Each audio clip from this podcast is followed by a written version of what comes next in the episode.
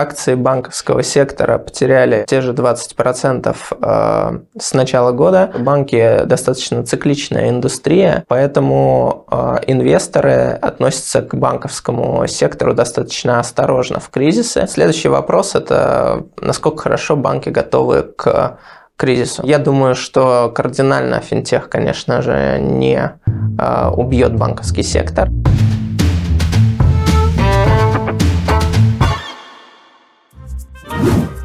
Чем специфика банковской отрасли?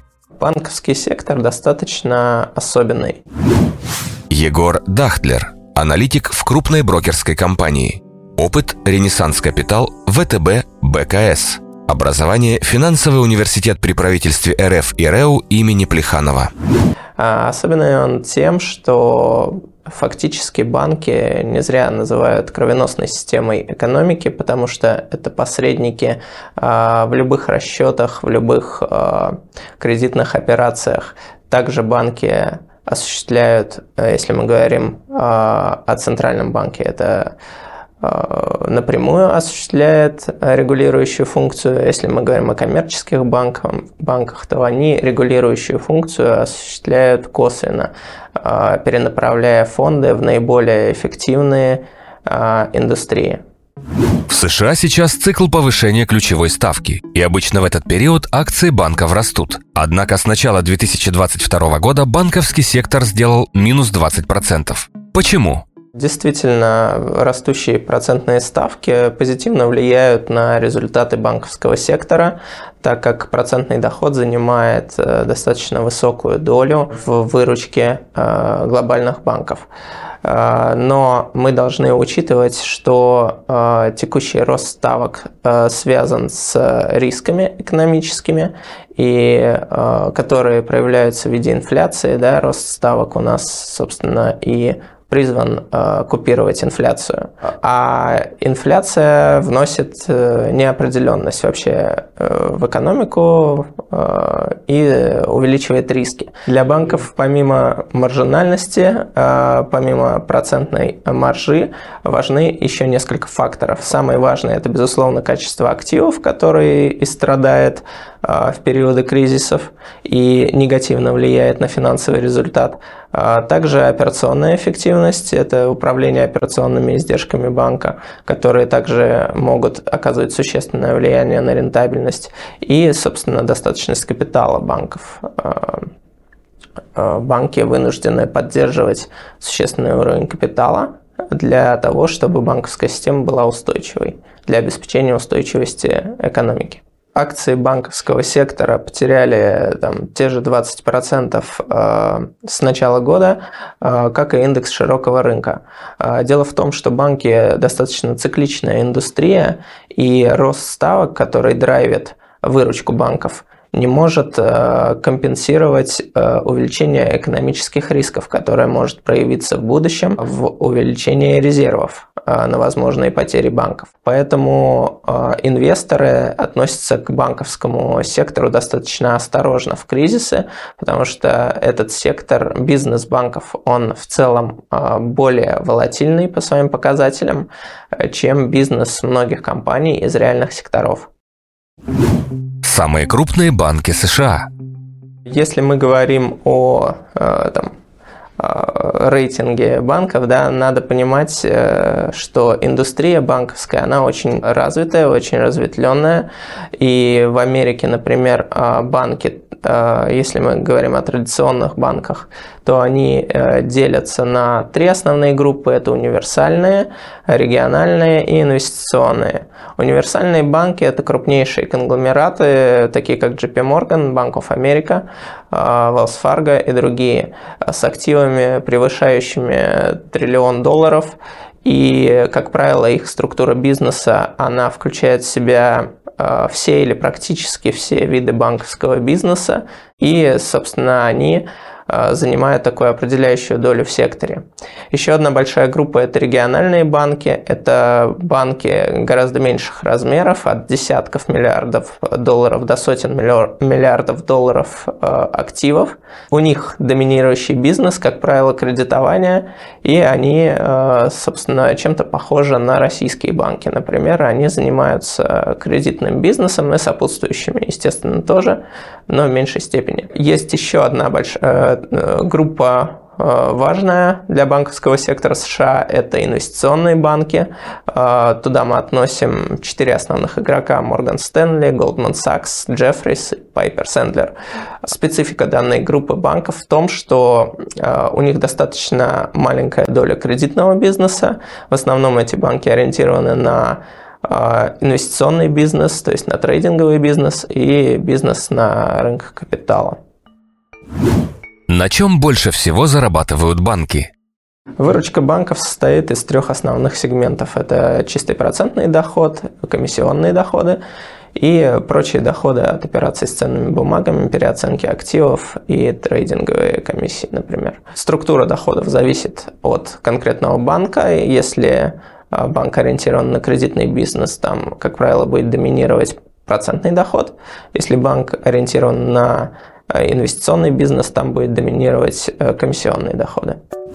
Почему Баффет покупал много акций Bank of America?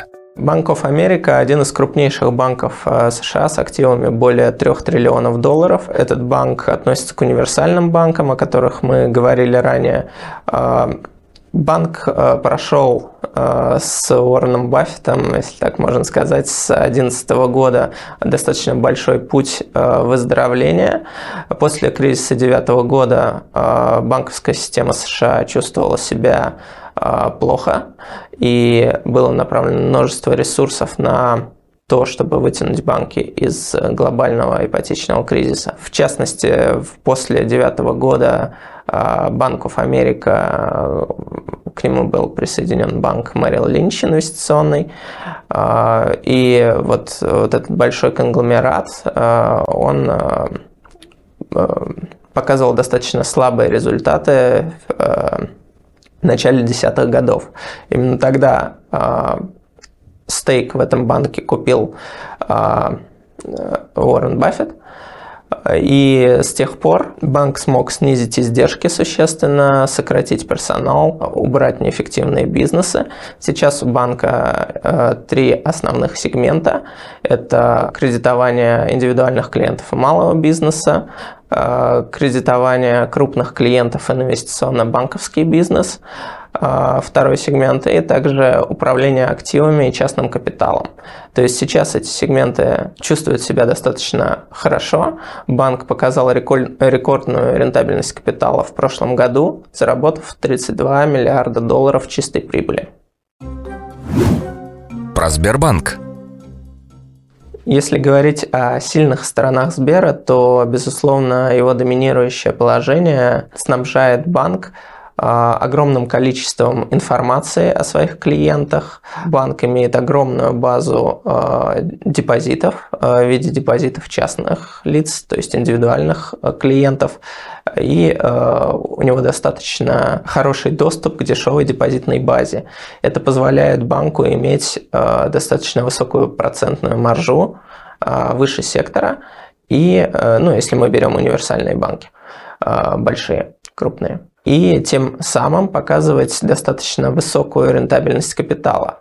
Также банк, э, несмотря на свои объемы бизнеса и разветвленную сеть, показывает достаточно успешные э, итоги э, программы сокращения издержек, то есть издержки банка относительно выручки достаточно низкие, cost to income коэффициент до кризиса был там, порядка 30%, 35%. Это очень низкий показатель для такого банка.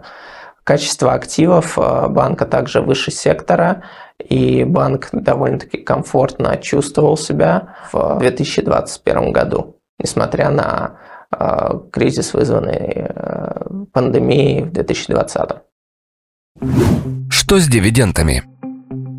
На самом деле в текущей ситуации трудно говорить о будущих дивидендах банковского сектора среди крупнейших банков России. Сейчас внимание менеджмента и фокус компании будет на абсорбировании потенциальных убытков от ухудшения, от потенциального ухудшения качества активов. На наш взгляд, пока еще рано говорить о выплате дивидендов, потому что достаточно большие объемы а, денег пойдут на резервы. Мы ожидаем, что резервы банка по итогам 2022 года отчисления в резервы могут составить более триллиона рублей. Банки в период рецессии.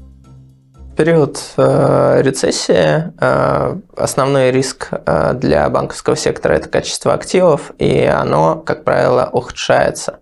А, следующий вопрос – это насколько хорошо банки готовы к кризису. А как мы говорили, регуляторы в последние десяток лет, не только за рубежом, но и в нашей стране, а, достаточно консервативно подходили к надзору за качеством активов банков, поэтому у банков сейчас, у коммерческих, гораздо лучшее положение, чем было перед прошлыми кризисами. Поэтому, а, собственно, банки, безусловно, а, увидят рост отчислений в резервы, это снизит их рентабельность.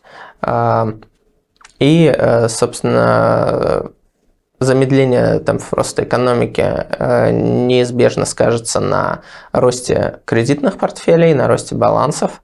Это также снизит э, возможность генерировать прибыль.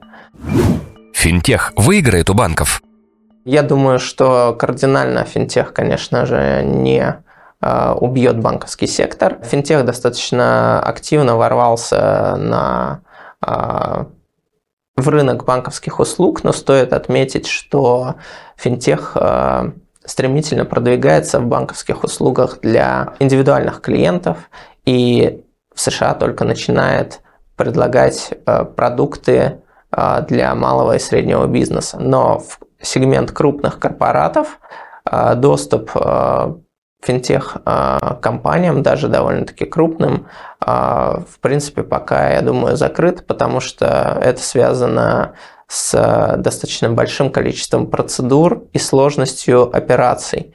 То есть одно дело выдать кредит в 100 долларов, другое дело выдать кредит в 10 миллиардов долларов.